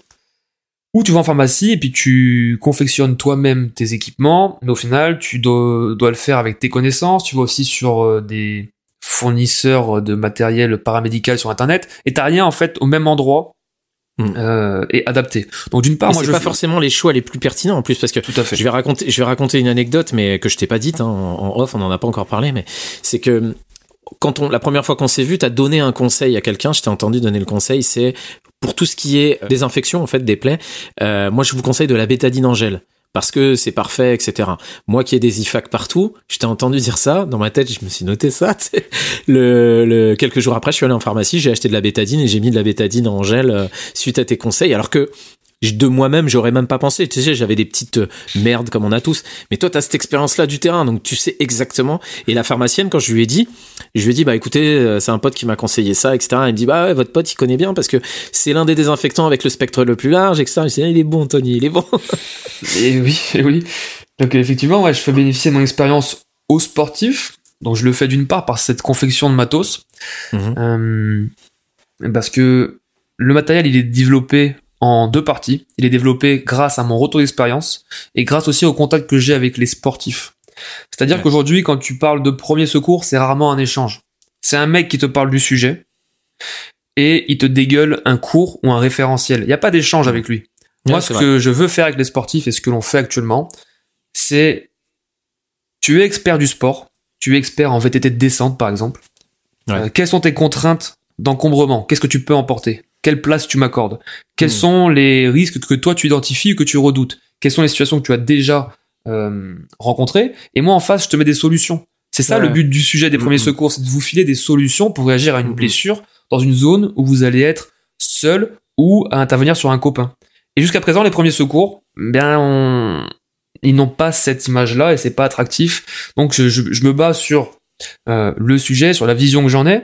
Mais pour rester sur euh, le, le sujet, ce que fait émotion, il y a des équipements et ensuite il y a des formations, comme tu l'as très bien dit, que je choisis de faire auprès d'une certaine population parce que mon temps euh, est, est précieux, comme le temps de, de chacun. Et donc, euh, les formations que je le fais, je les fais auprès de sportifs de haut niveau ou d'équipes au sein de fédérations. Euh, très prochainement, Notamment le. Speedsoft, d'ailleurs. Notamment le Speedsoft, Effectivement. Mhm. notamment la Fédération française de ski nautique et de wakeboard qui organise euh, là dans deux jours un, un stage haut niveau et donc je vais euh, je vais chez eux. La Fédération française de cyclisme, de voile et euh, le spectre peut devenir très très large. Donc Ouais, si certains nous écoutent et qui sont en relation avec des sportifs de haut niveau ou même des fédérations, venez euh, venez me, me contacter, on échange. Le but du jeu c'est ça, hein, c'est Absolument. d'échanger. Et, et ces formations, encore une De fois, toute façon, toutes les informations seront, toutes les formations, toutes les informations seront en description de, des posts sur Instagram de Tactical Cast où vous trouverez effectivement les liens vers ce que propose Ton- Tony, donc n'hésitez vraiment pas à le contacter. ouais. Et les formations, elles sont également adaptées. Aujourd'hui, si on prend euh, un mec comme Anthony Jean-Jean, je sais pas si tu connais, c'est un Pas mec qui est de Béziers et qui est une des euh, plus grandes chances de médaille en BMX freestyle. Que je travaille avec l'équipe de France de BMX freestyle. Ok. Euh, ce mec-là, il peut aller au carton à tous ses entraînements parce Ouais, que il prépare euh, des compétitions, des coupes du monde, les JO en l'occurrence. Euh, lui, il peut tomber et se faire très mal. Si je l'aborde en lui disant, eh ben aujourd'hui, on va voir le bébé qui s'étouffe, on va voir Ouais. l'AVC, on va voir le malaise chez la femme enceinte, il va me dire, Tony, moi, je m'en tamponne de ça. Mm. Lâche-moi la grappe, j'ai pas de temps à perdre. Alors que Mm. quand moi je lui dis on va passer deux heures ensemble avec toute l'équipe et on va parler des commotions cérébrales, de l'hémorragie, des fractures euh, et de tout ce que l'on peut mettre en place pour que vous soyez acteur de la blessure et de la chute de vos potes, là ils sont réceptifs. Donc voilà. Et c'est quoi du coup la, la, la, la formation minimum qu'un sportif devrait avoir selon toi? Selon Parce moi, que moi, par exemple, j'ai passé mon mon mon IST. Comment c'est IST C'est le, le niveau le niveau le niveau numéro un de le secourisme. niveau numéro 1, c'est le PSC1 dans le monde voilà, c'est ça. civil. PSC1. Voilà. mais tu as également un équivalent dans le monde du travail, le Ouais, le- le SST. Hein. Mm, mm. Bon, j'ai ces deux trucs-là et effectivement, ça reste tellement euh, large. Mais tu vois, le massage carla- car- cardiaque, etc. Qu'est-ce que tu penses qui devrait être le, le, le, le, le- le nécessaire pour un sportif? Aujourd'hui, euh, il y a aucune formation qui s'adresse aux sportifs. C'est ça le le déficit, constat. ouais. Le mm. constat, il est là. Moi, je ne m'aligne pas là-dessus. Je ne veux pas créer d'organisme de formation euh, à proprement dit et euh, faire des formations parce que j'aime bien être euh, libre de à qui je, je vais aller euh, en- enseigner et je m'enrichis des sportifs que je rencontre. Tu vois. Ouais. Donc, euh, je fais bénéficier ces sportifs et ces équipes de toutes les certifications que j'ai. Euh, moi aujourd'hui j'ai plus de 10 certifications en premier secours en allant de comme toi, je suis PSC1, je suis aussi formateur PSC1 et je vais jusqu'à former des formateurs. C'est-à-dire que je peux former des formateurs qui enseignent ensuite Ouais. chez les pompiers ou même euh, dans d'autres associations. Euh, Du coup, quand je vais en formation auprès d'eux, je peux piocher dans toutes ces certifs pour leur donner la bonne réponse et Les euh, outils, la- t'as ta, les t'as outils ta boîte à outils et puis toi tu, tu pioches quoi. Ça, donc aujourd'hui, pour les euh, sportifs qui veulent un petit peu de connaissances, je les invite soit à aller vers le PSC1, parce que ça existe et c'est, déjà ça. Mais par contre, je leur euh, conseille aussi de, de, de venir vers Émotion, parce que pour l'instant, il n'y a que nous qui proposons des euh, formations et des, des, des interventions pédagogiques qui sont adaptées. Mhm. Et euh, j'espère que ça changera. Aujourd'hui, je préfère Ouais. me battre pour être le numéro un euh, des entreprises qui proposent des premiers secours plutôt que d'être seul. Sur euh, le sport, les gestes qui sont à maîtriser sont en fonction de l'activité que tu pratiques. Tu vois, si le mec fait un sport nautique, Ouais. et forcément tu vas y mettre la noyade. Mais en général, euh, tous les sports se recoupent vers la commotion cérébrale, le Mhm. traumatisme de la tête, de la colonne vertébrale et même des cervicales. Comment est-ce que on sait s'il y a une commotion, si le mec ou la fille euh, est en danger? Tu vois, pouvoir l'identifier, c'est bien. Tu peux ensuite filer l'information au secours. En parlant des secours, il faut aussi avoir euh, la notion de qui j'appelle, qu'est-ce que je leur dis et quand. Mhm. Parce que tu n'appelles pas de suite lorsque une personne respire, euh, enfin, est inconsciente. Tu dois d'abord checker si elle respire, par exemple. Mhm. il y a tout ce, volume-là. Il y a le volume aussi des numéros d'urgence. En France, on est le pays d'Europe qui comptabilise le plus grand nombre de numéros d'urgence. On en a 13. Parce que tu imagines, 13 numéros. je suis sûr que parmi ceux qui nous écoutent, vous pouvez pas en citer plus de 5 et donc, il y en a 13. Donc, à quoi servent ces 13 numéros? Est-ce qu'ils sont utiles Ou lequel prioriser? Ça, c'est un truc que moi, j'adore euh, euh, enseigner en formation.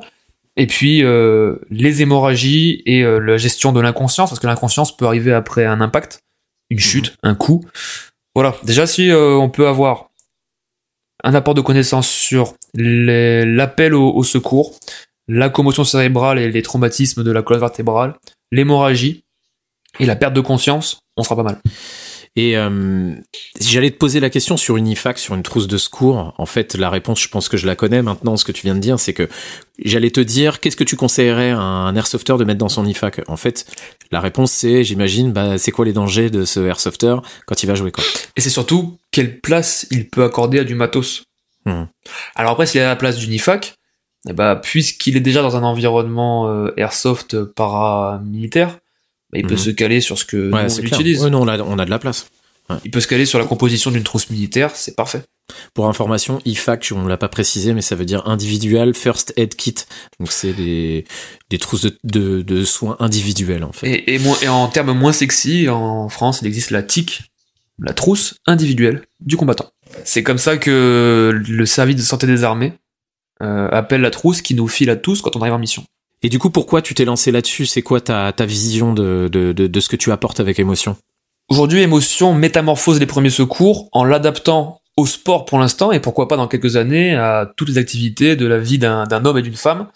Mhm. Le but du jeu, c'est également de dédramatiser le sujet, d'arrêter d'en faire quelque chose de moralisateur, de faire quelque chose de... C'est sacralisant, c'est nul le premier secours aujourd'hui. Hmm. Demande hmm. à n'importe quelle personne dans ton entourage, elle peut avoir deux réactions c'est important. Mais en même temps, euh, elle n'y va pas naturellement vers de l'équipement ou de la formation. Tu vois, hmm. il y a un trou énorme entre. Euh, je vous pose une question à, tous, à tous ceux qui nous écoutent. Prenez une activité que vous faites euh, sportive, autre que l'airsoft. si jamais il y a une grosse blessure sur un de vos partenaires ou de vos potes, et que vous êtes là, présent, vous aurez tous envie d'être utile à ce moment-là. Tous envie de savoir quoi faire et avec quoi je le fais. Mais paradoxalement, il n'y en a aucun d'entre vous qui va faire la démarche perso d'aller se former ou s'équiper. Et ben le fossé qui est entre les deux, c'est émotion. Hmm. Aujourd'hui, tu vois, quand je parle à des sportifs, je leur dis, tu peux te préparer physiquement, tu peux te préparer mentalement pour être bon à ton sport. Tu hmm. peux te préparer et porter une attention particulière sur le matos.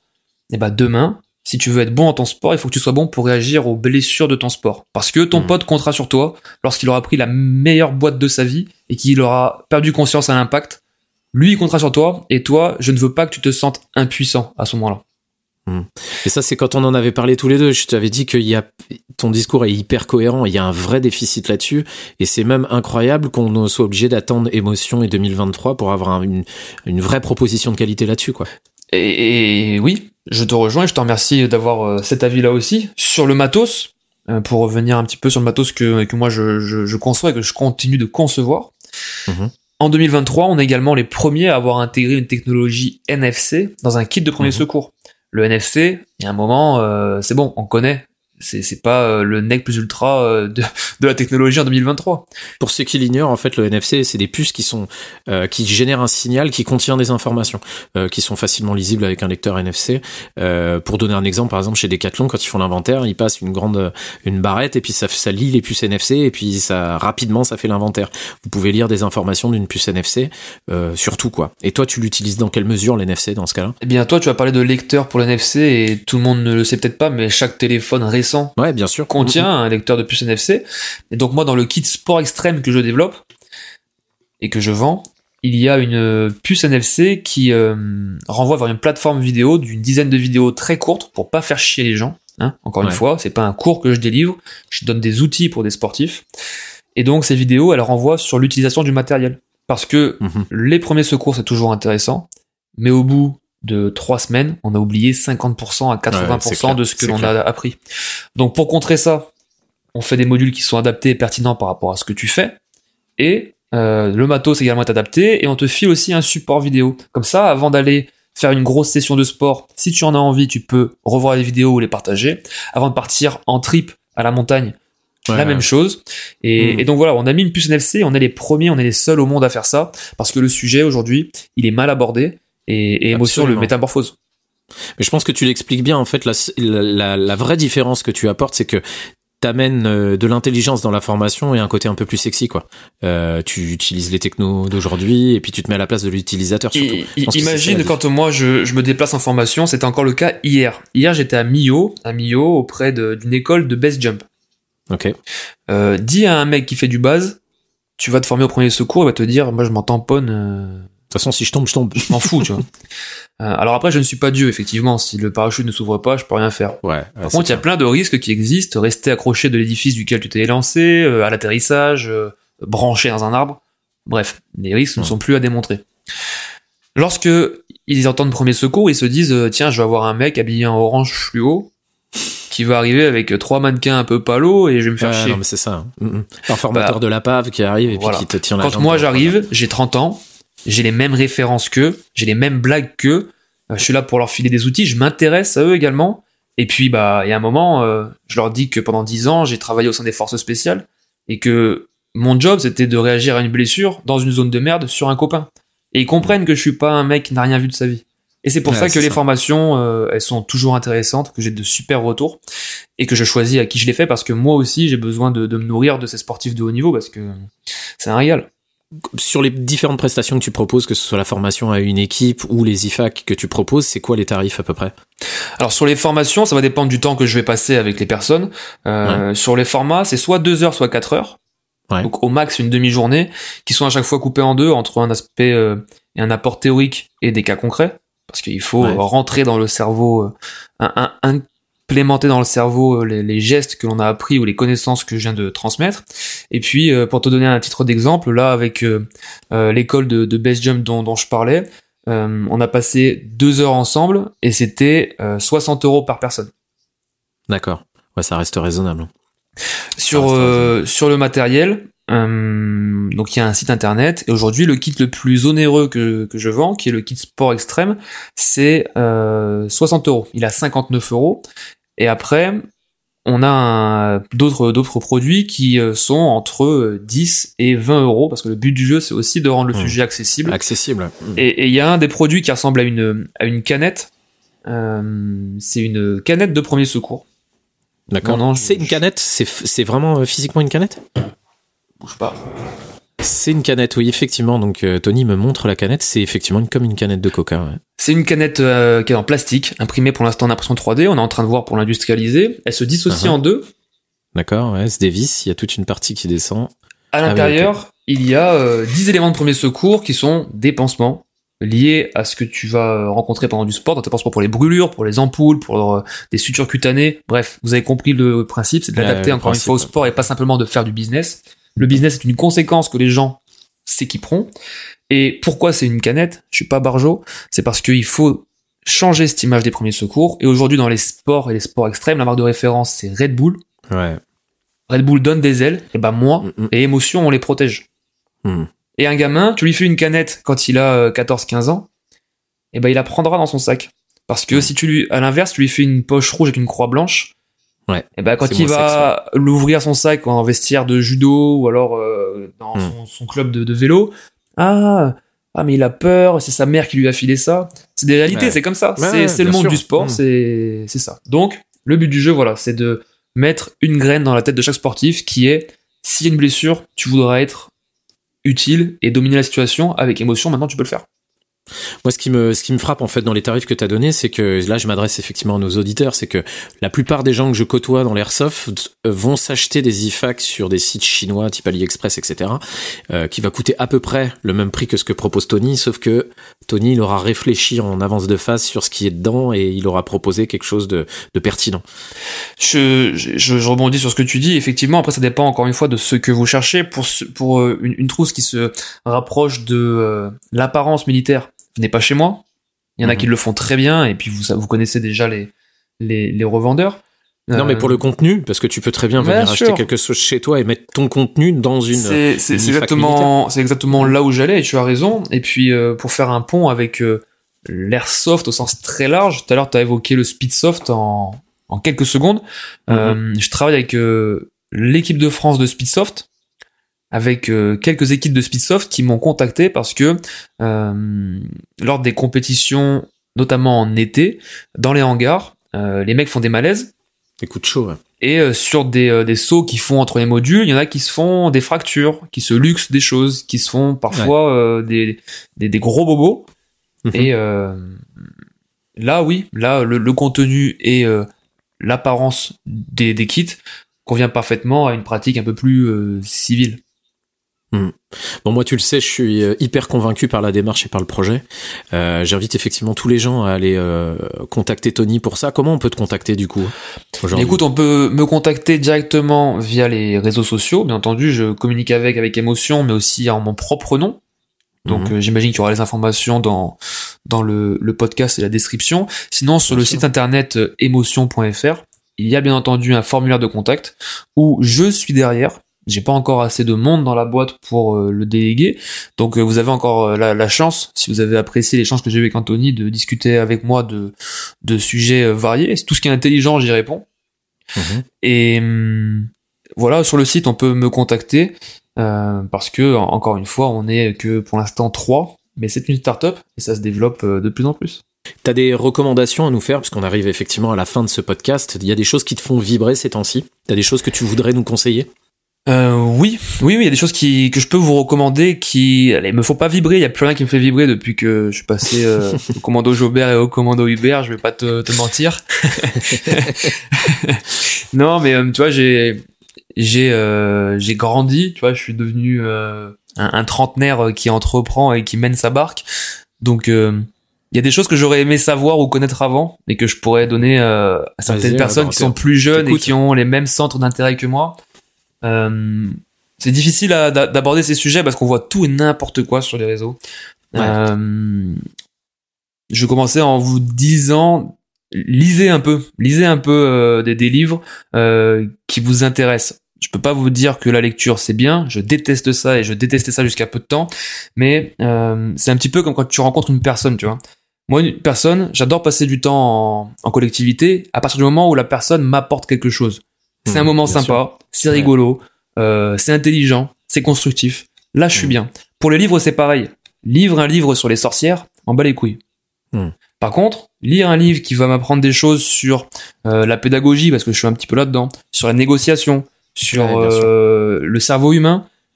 Voilà, tu lis un petit peu. D'une part, ça t'enrichit. T'as un petit peu plus de culture G. Ça te fait travailler l'orthographe. Et euh, Absolument. et t'as, un- t'as, t'as, t'as de la matière quand on parle avec toi. Tu fais une bonne impression Ah ouais. en 10 secondes.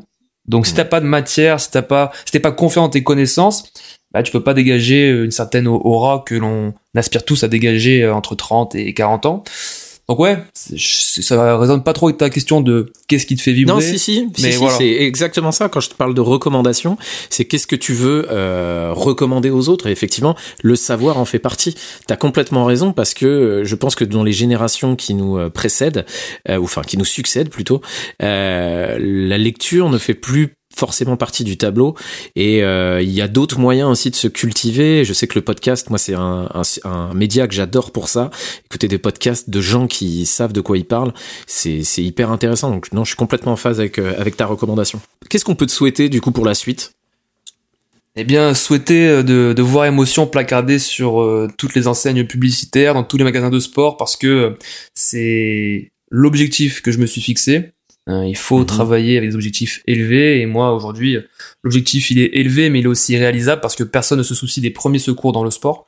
Donc je travaille pour que euh, chaque sportif soit acteur d'une situation compliquée pour lui et pour ses partenaires. Et hum, ce sera déjà pas mal. Et puis euh, souhaitez-moi euh, une bonne santé, comme on dit. C'est clair. Et pour tous les gens qui sont effectivement euh, dans une association sportive, dans une équipe d'airsoft ou dans une assos, enfin dans un club de sport euh, divers et variés, n'hésitez pas effectivement à en parler autour de vous pour que émotion puisse avoir la lumière qu'elle mérite. euh, C'est c'est important. Si je te laisse le mot de la fin, qu'est-ce que tu dirais aux gens qui nous ont écoutés du coup? Eh bien, si tu me laisses le mot de la fin, je t'en remercie. Et je Eh ben, je dirais à, à tous ceux qui nous écoutent, et je te dirais à toi aussi, Anthony, de ne rien lâcher en général dans la Ouais. vie, euh, peu importe ce que Ouais. vous faites, peu importe l'objectif que vous êtes fixé, qu'il soit euh, petit pour certains et énorme pour d'autres. Ne lâchez rien, ça vaut le coup d'être vécu. Et puis c'est c'est aussi ce qui ce qui nous permet de, de célébrer, de, de profiter de certains moments de repos. Donc euh, c'est dur, je le sais, vous le savez, mais euh, ne lâchez rien. Ce sera mon mot de la fin. Eh ben, c'est un très bon mot de la fin. En tout cas, pour clôturer ce podcast, je te remercie encore une fois d'avoir accepté l'invitation. C'était hyper intéressant de t'écouter. Et euh, je te souhaite énormément de bonnes choses avec émotion pour la suite. Et j'invite à nouveau encore tout le monde à aller découvrir ton travail. Parce que vraiment, tu as une approche qui, pour moi, est brillante de la chose. Donc, euh, allez découvrir ce que propose Tony. Je te remercie Anthony, c'était très sympa d'échanger aussi avec toi. Et puis bah prenez soin de vous. À bientôt, Tony. À plus. Prends Ciao. soin de toi. Merci d'avoir écouté ce podcast jusqu'au bout. Foncez maintenant sur Instagram pour nous suivre et pensez à évaluer le podcast sur votre plateforme d'écoute préférée. Je rappelle que l'airsoft est un loisir, alors prenez et donnez du fun. Un gros respect à nos militaires autour du globe. C'était Cano pour Tactical Cast. Peace.